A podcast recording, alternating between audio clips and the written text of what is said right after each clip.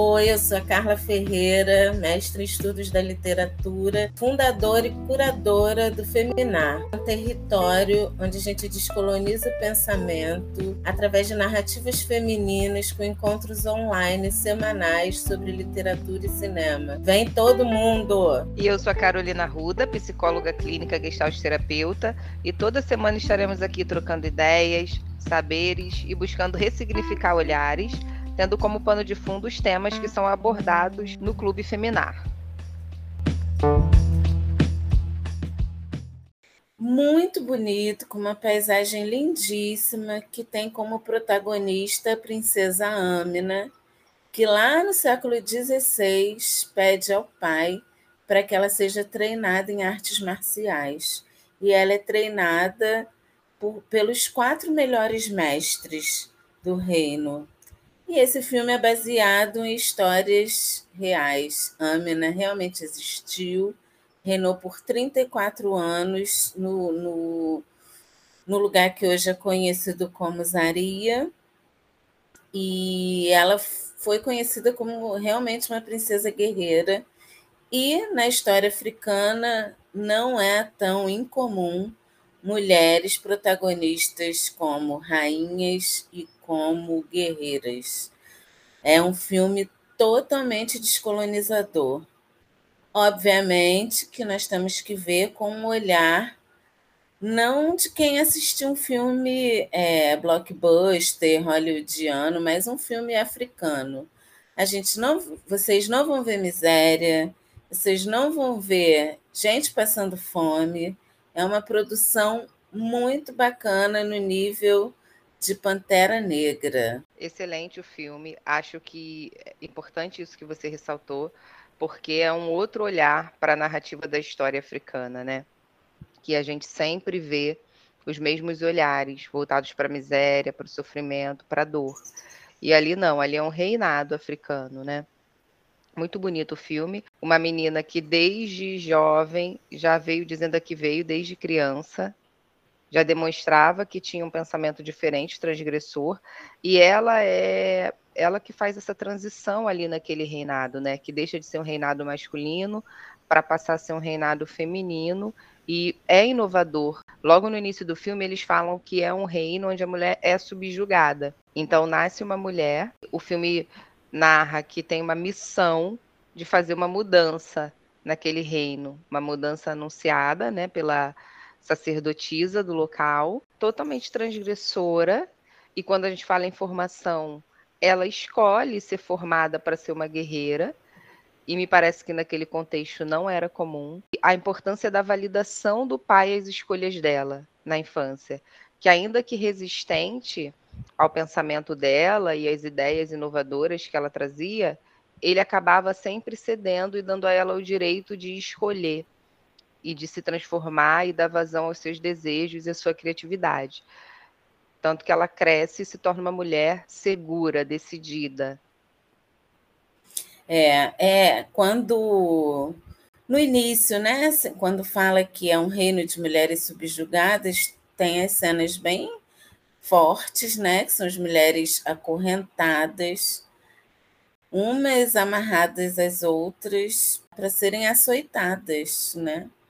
Uma porque é muito sexy, a outra porque tem olhos sedutores e, e assim por diante, né? A cultura nigeriana é uma cultura machista. Bacana, né? Esse filme que é do ano passado, de 2021, começou a ser rodado em 2015, mas sem muito recurso, ele só foi terminado em 2017. Então é bem bem emblemático, né? Colocar esse protagonismo feminino que é real, que não é fantasioso, nessa sociedade, né, extremamente machista, mas que ao mesmo tempo a cultura africana, no geral, valoriza muito esse papel da mulher, né? Da mulher como líder. Obviamente que em algumas algumas localidades, essa mulher ainda é muito subjugada até hoje. E como a gente carrega esse esse açoite, né? de tantas e tantas formas, de uma maneira mais moderna, mas o açoite permanece a mulher pela aparência, pelo comportamento, pelo que ela veste, pelo que ela fala, pelo que ela pensa. Tantas e tantas formas que essa sociedade ainda coloca a mulher nesse lugar do açoite. E a importância da gente ficar mesmo amarrada umas às outras, né? Para se segurar, para construir essas novas formas de pensar, maravilhosas, assim. E tem uma coisa que me chamou muita atenção no filme, que é a passagem de tempo. Tem uma cena que marca uma passagem de tempo, escrita ou, ou falada. Aparece um voo de pássaros brancos e aparece uma cena em outro tempo. Eu achei lindo. Achei uma maneira muito interessante de fazer.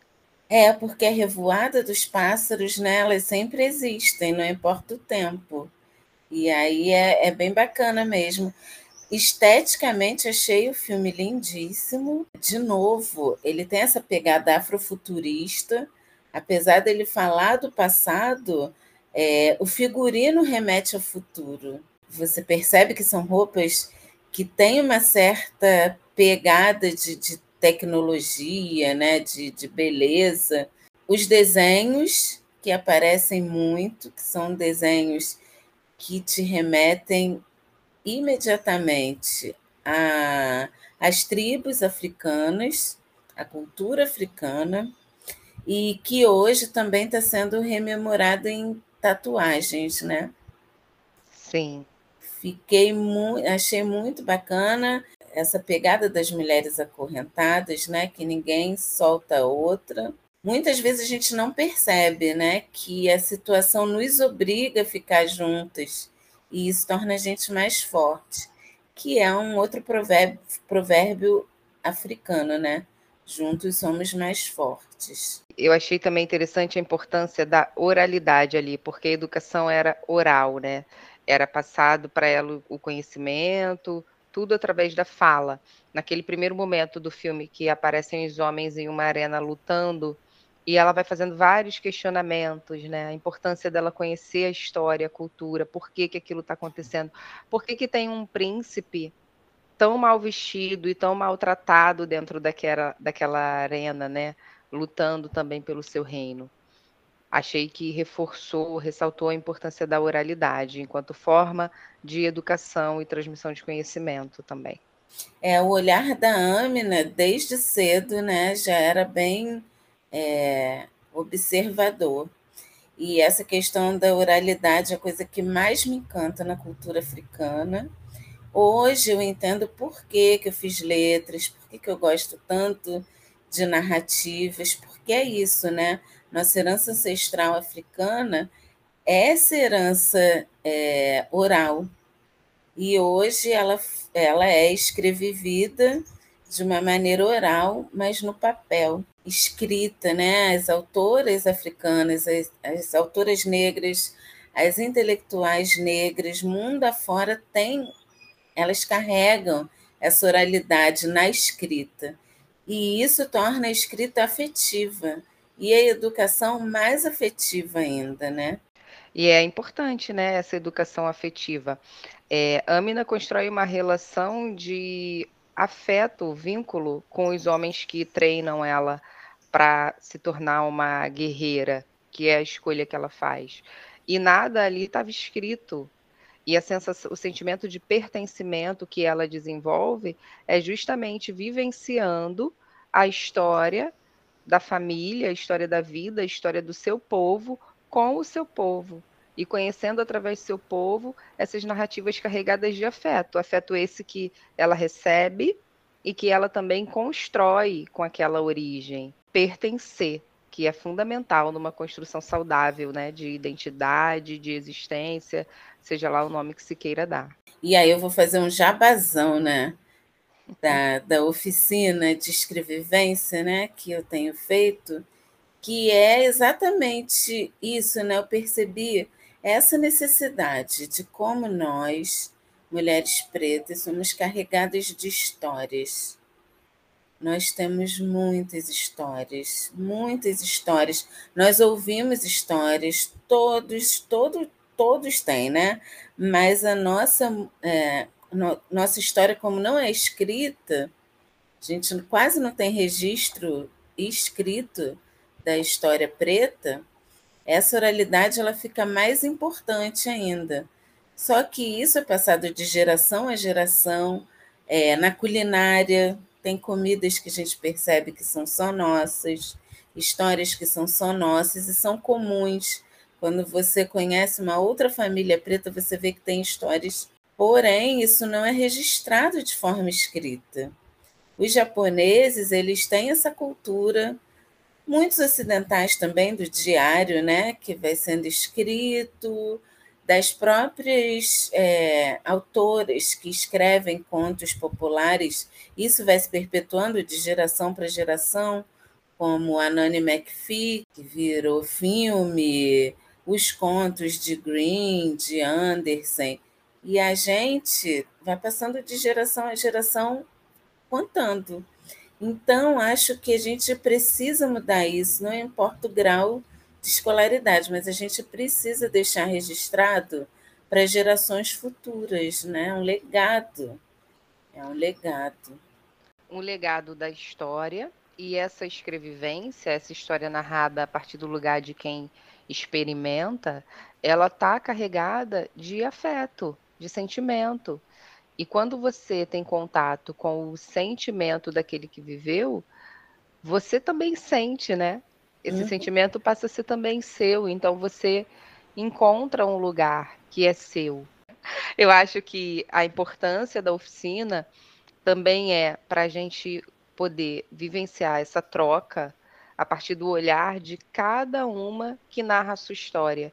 E como a gente pode se emocionar quando a gente está com o ouvido aberto aquilo que o outro sentiu, não só aquilo que o outro viveu, mas a experiência desse outro. Como a gente pode ser tocado por ela, porque a gente também está cheio de sentir, né? Hoje é, eu participei de um encontro, né, um, online, um encontro. Nesse encontro preto tinha uma, uma, uma mulher que participou da oficina. E ela falou: Nossa, que bom te ver aqui. E a gente vai percebendo nesses encontros que as narrativas são quase as mesmas, né? Quase as mesmas. Isso é muito importante para a gente se reconhecer no outro, para a gente ter esse sentimento de pertença mesmo. Saber que você não está só, né? Que essa história que é sua, ela também é de outras pessoas, outras mulheres pretas que experimentaram coisas semelhantes. No meu processo de descoberta também da minha identidade e desse lugar de, de mulher preta, tem um livro que foi muito significativo para mim. Eu cheguei a indicar quando falei na live lá da Feminar, que foi o A Mulher Negra e Suas Transições, que é um livro de, escrito em, em coautoria. E quando eu li aquele livro, eu me encontrei em muitas histórias. E é recente, né? Foi 2019 que eu li aquele livro no começo do ano, pouco antes da pandemia. E ali eu encont me encontrei em muitas histórias, em diferentes fases da vida. E isso é significativo, porque você se dá conta que, de fato, não é, não é sozinha, né? E isso no filme fica muito evidente naquela hora que elas vão à caverna. E a rainha conta a história né, da, da África, conta a história da. que na verdade ela está contando a história da África para a Amina. Então, esse saber ancestral passado de geração num lugar que também é muito simbólico, né? Caverna, que é de onde, onde viemos. E a própria história da humanidade, né? Já que os, os primeiros humanos foram africanos. Então, esse filme é realmente muito rico não tem muitos efeitos especiais, não teve grana para isso, mas é uma contação de história incrível. E falando de formação, se fala nisso, né? Em contação de história, em passagem de conhecimento de uma maneira vivencial, como a gente está falando aqui, escrevivência. É, formação é, na minha concepção, fundamentalmente isso, né? O que a escola faz é, é outra coisa, é uma educação formal acadêmica necessária. Formação do indivíduo passa por essa experiência com o seu grupo de origem, com conhecimento da sua história, com afetividade, vínculo, Isso é formação. É. Na literatura, o romance de formação é esse que vai perpassando é, as etapas, né, as faixas etárias, e que chegam até o, o indivíduo adulto. Ele é justamente de formação porque ele mostra a formação desse indivíduo. Só que no nosso tema eu vejo uma amplitude muito maior, né? Que justamente essa formação do indivíduo e como eu sempre gosto de falar, as narrativas elas nos constroem como sujeitos, como seres humanos, né? Aquela narrativa que você ouve na sua casa desde pequeno é que vai te, te formar como homofóbico ou como uma pessoa que se importa com a outra. Ontem mesmo eu estava falando disso. Ser criado por uma pessoa que se importa com outra vai te fazer naturalmente uma pessoa que se importa com a outra, né? Porque você ouve aquelas narrativas. As narrativas vão te constituindo e te construindo. Porém, você também pode desconstruir essas narrativas e construir narrativas novas, né, com outras direções, porque nem todas as narrativas são boas, né? É, e no momento presente você tem total potencial de transformar toda a sua história, inclusive, a partir do agora, né? essa, esse olhar que a gente pode dar no aqui para o que já foi, ele é importantíssimo, porque você olha para o passado, hoje, de um outro lugar, e entende o que é ok continuar carregando e o que não, tá na hora de deixar ou buscar todos os dias é, e se transformando e ressignificando, porque existem coisas que a gente vai passar a vida ressignificando diariamente porque está aí, está presente, é parte da nossa existência e não adianta querer negar também, né? A gente é feito de polaridades também, então a gente precisa colher tudo aquilo que nos compõe e talvez algumas coisas a gente vai passar a vida ressignificando. Outras a gente vai conseguir transformar e seguir em frente sem elas, né? É, e aí entra o Sankofa também, né? Pegue e volte, vai lá atrás, vai lá na ancestralidade, ou até num, num passado bem próximo. Pega o que você tem de bom, coloca um tijolo nessa casa que está sendo construída para o futuro, né? para a geração futura. Porque a gente também está sendo construtor de algo que vai ser deixado. É pensar que a ancestralidade deixou algo para gente e que nós somos os ancestrais do amanhã, né? Exatamente, somos ancestrais vivos, né? E o que, que, o que a gente quer deixar como legado, né? Que ancestral você quer ser? Acho que vale essa pergunta. Exatamente, essa pergunta é muito boa. Que ancestral você quer ser? Porque nós somos os agentes do presente, né? Os agentes do futuro eles estão nascendo ainda, eles estão lá na infância. Acho que nem na infância, porque acho que na infância já já está se construindo algo, já está experimentando algo. Uhum. Então hoje a gente está construindo o amanhã. Que amanhã você quer deixar, né? Qual que legado você quer deixar no mundo? É isso, né? E aí eu lembro do Krenak, não só do Ailton Krenak, mas da, da, de todas as mulheres Krenak, né? Que falam exatamente isso, que a gente está deixando uma natureza destruída. Porque os indígenas têm uma visão da natureza que eu acho fantástica, né? Que eu penso que é isso, depois que eu ouvi esse conceito, é isso mesmo. A natureza não está longe da gente, a natureza é a gente, né? O rio é nosso irmão, a montanha é nossa tia, e é isso. E que parentes que a gente está deixando para essa galera que vai vir? Qual a, a qualidade de relação que a gente está estabelecendo com essa natureza, da qual nós somos parte? Uhum. Nós somos parte integrante dela e, e ela de nós. Né? A gente precisa dessa natureza para sobreviver e a gente é parte dela. Eu não consigo separar humanidade e natureza. Somos animais que dependemos da natureza para sobreviver. A gente só é, socializou, né? É, é mas, nós fomos colonizados a achar que a natureza é algo longe e diferente de nós. E essa cosmovisão também africana é muito rica, né? Ao olhar também essa integração e essa junção. E aí tem uma outra coisa no filme falando de natureza. Eles falam muito de poço, né? Porque é um lugar seco e sempre aparece o poço. E o poço, para mim, vem como um emblema mesmo de, de usar os recursos que você tem para ter uma vida melhor. E a Amina, ela fazia isso, né? Diz que ela constru, construía muros em volta do, do, do reino dela para proteger os seus súditos, seus súditos e furava poços para garantir água também para esse povo. É tão bonito isso, né? dos poços, de furar os poços e, e garantir a água. Sim, e um olhar de uma política humanizada, porque Amina era uma política, uma vez que ela reinava e era ela quem definia quais seriam as políticas públicas, ainda que não nomeadas dessa forma, que seriam aplicadas àquele povo. E o foco na qualidade de vida daquele povo, né? E quando o final do filme também fala que ela reinou por X anos, trouxe uma nova forma de viver para aquela civilização, carregada de afeto, com olhar para a educação, eu não lembro exatamente as palavras que o narrador do filme usa, mas é, é essa sensação que me dá, né?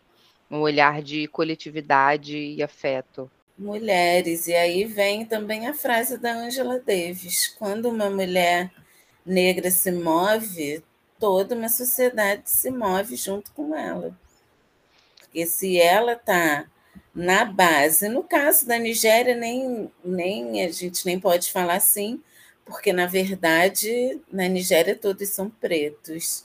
Lá são outras questões, né? Acho que lá é muito mais a questão de gênero do que de raça. Essa raça realmente só se tem consciência de quando se sai desse lugar, né? De conforto racial. Mas a questão de gênero é muito forte lá, né? Sim. E a importância de uma mulher estar no poder, né? em um lugar como esse. E no caso dela, um poder que ela precisou conquistar, né? Embora ela tenha nascido é, com o direito àquele trono, ela precisou conquistar porque ela ficou sozinha. Mataram todas as pessoas que eram é, aliadas dela, né? E aí ela precisou ir lá e tomar aquilo que a ela pertencia. E a importância também dessa consciência, né? Esse é o meu lugar no mundo. E não há ninguém que vá me tirar do meu lugar. Exatamente. Tem um outro filme que é Um Príncipe em Nova York 2, e eu adoro os dois, o 1 um e o 2, né? Amina está disponível na Netflix, mas Um Príncipe em Nova York 2 está disponível na Amazon Prime. E é justamente isso, né? Uma princesa também que quer reinar, que tem muitas ideias políticas e, e de qualidade de vida e afetuosas, só que o pai quer achar um filho perdido em Nova York, na época que ele viveu lá, porque ele quer deixar o reino para esse filme, para esse filho, quer manter o patriarcado. Só que esse filho não está nem aí, né? Ele não, não quer, ele não quer, não quer ter esse trabalho. Então é bem parecido. Recomendo também o Príncipe Nova York 2. Bem legal. Mas acho que é isso, né? A importância da gente ter mulheres no poder em busca de mudança. Até porque é, o homem ele é privado dessa expressão de afeto por conta da construção do machismo estrutural. Vamos ter que falar disso, né? Não tem que jeito. Que oferece a esse gênero zero direito à expressão de sentimentos e afetos, né? A importância da gente olhar para isso, de dizer para esses meninos que eles também podem ser afetuosos, porque o quanto sofrimento isso gera também a eles, né? Eu ia falar exatamente essa construção do machismo é violenta. É violenta, é o homem não poder é, expressar o que de fato ele sente Se ele é um homem mais sensível, mais ligado às artes, ou um homem que chora com mais facilidade, ele tem que suprimir isso tudo, né? Isso já mudou bastante, mas eu acho que mães de menina têm que ficar bem atentas, muito mais atentas, né? Quando ele expressa fora desse ambiente, ele tende a ser rechaçado, né? Ele tende a virar o motivo do deboche na escola.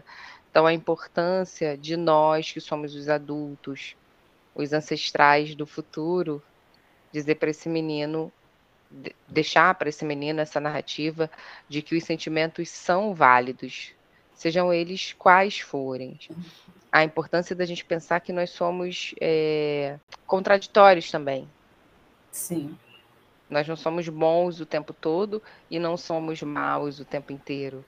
Porque essa ideia de que você precisa seguir o manual da bondade, ela também é adoecedora. Sim, assim como você acreditar que você não erra. Eu costumo dizer isso, né? Todo aprendizado, você erra muito antes de acertar. Ninguém aprendeu conta de somar e de subtrair sem errar. Não existe. Ninguém é, leu as famílias de mão dada sem errar. Todo mundo errou. Todo mundo errou. Mas a gente va... não, não fala isso, né? valoriza muito o acerto, mas o erro faz parte do processo. Sim, acho que a gente precisa aprender a dizer ok, de verdade, não, é, não só da boca para fora, mas hum. Ok, errei. E vamos recomeçar, porque o erro vai fazer parte, né? O erro, a perda, enfim. E aí entra o Sankofa de novo, errou? Volta lá atrás, pega e volta. Não tem essa, né? Ceder para conquistar mesmo. Você dá dois passos para trás para dar 20 para frente.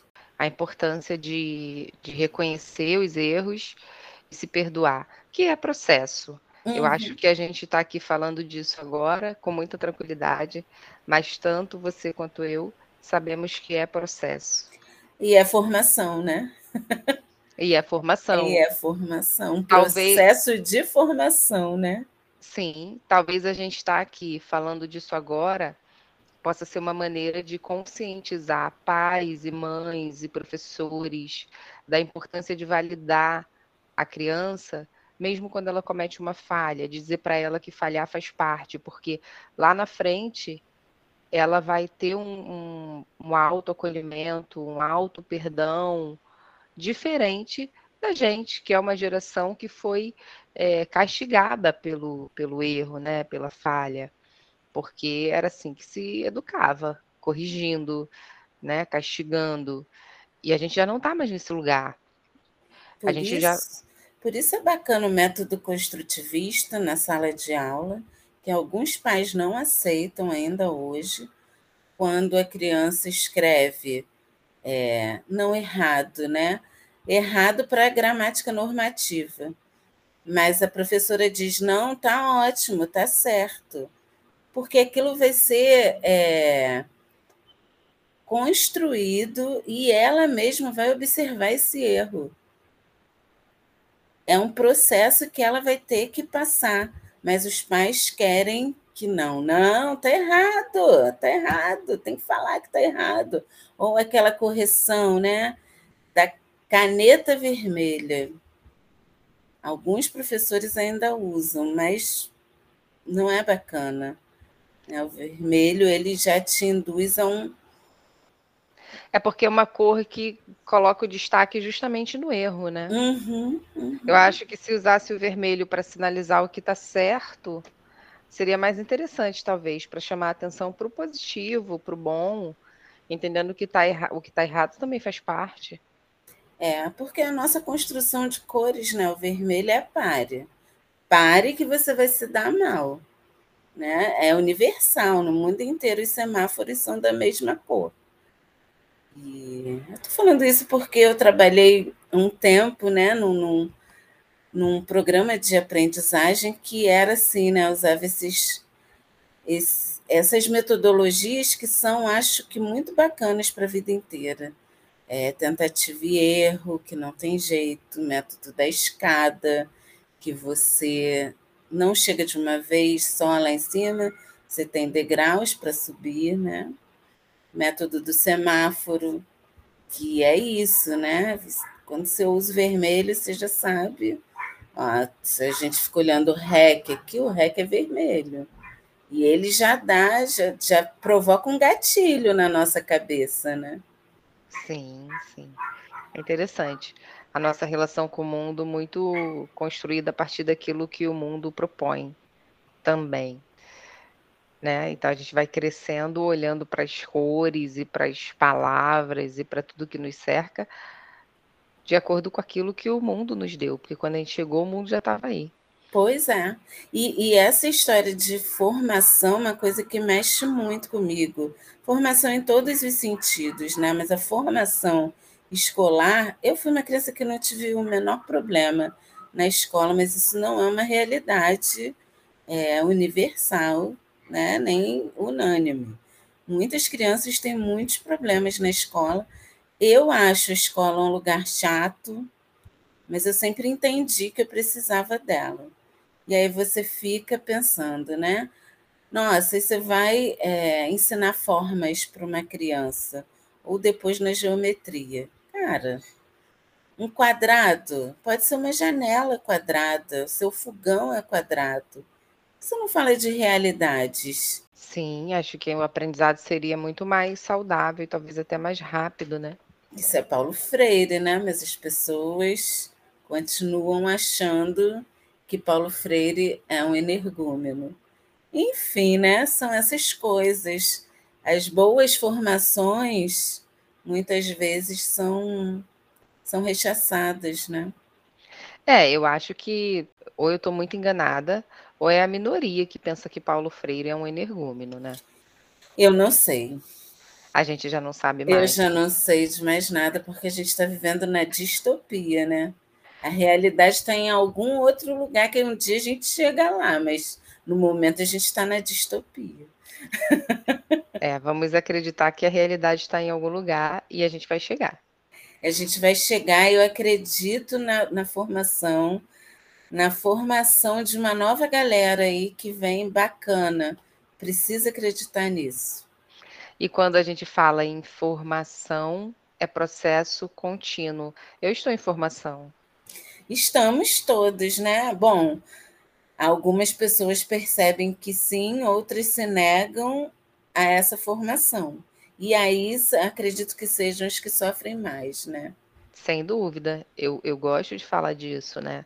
Quando você se dá conta que viver é processo de formação e que você sai da vida sem estar plenamente formado, ainda bem, é, acho que as coisas ficam menos difíceis, né? Menos duras. Porque, como você falou, é tentativa e erro.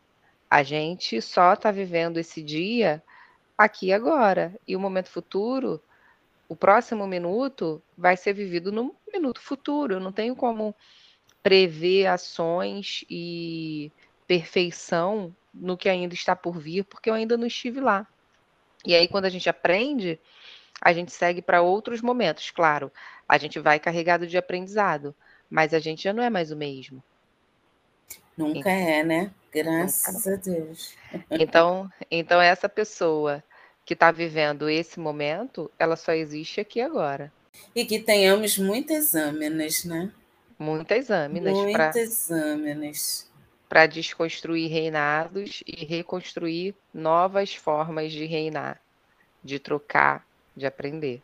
Encerramos e lembrando que aqui no podcast somos eu e Carolina, mas no clube somos várias mulheres trocando ideia e nos desconstruindo sempre, todas as segundas, falando de, de filmes, um domingo no mês falando de livros. E procurem a gente para saber como participar.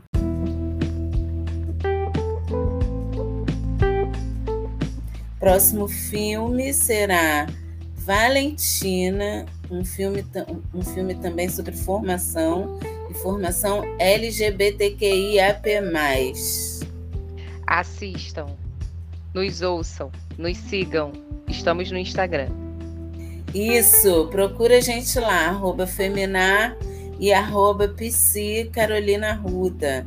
Até a próxima, gente.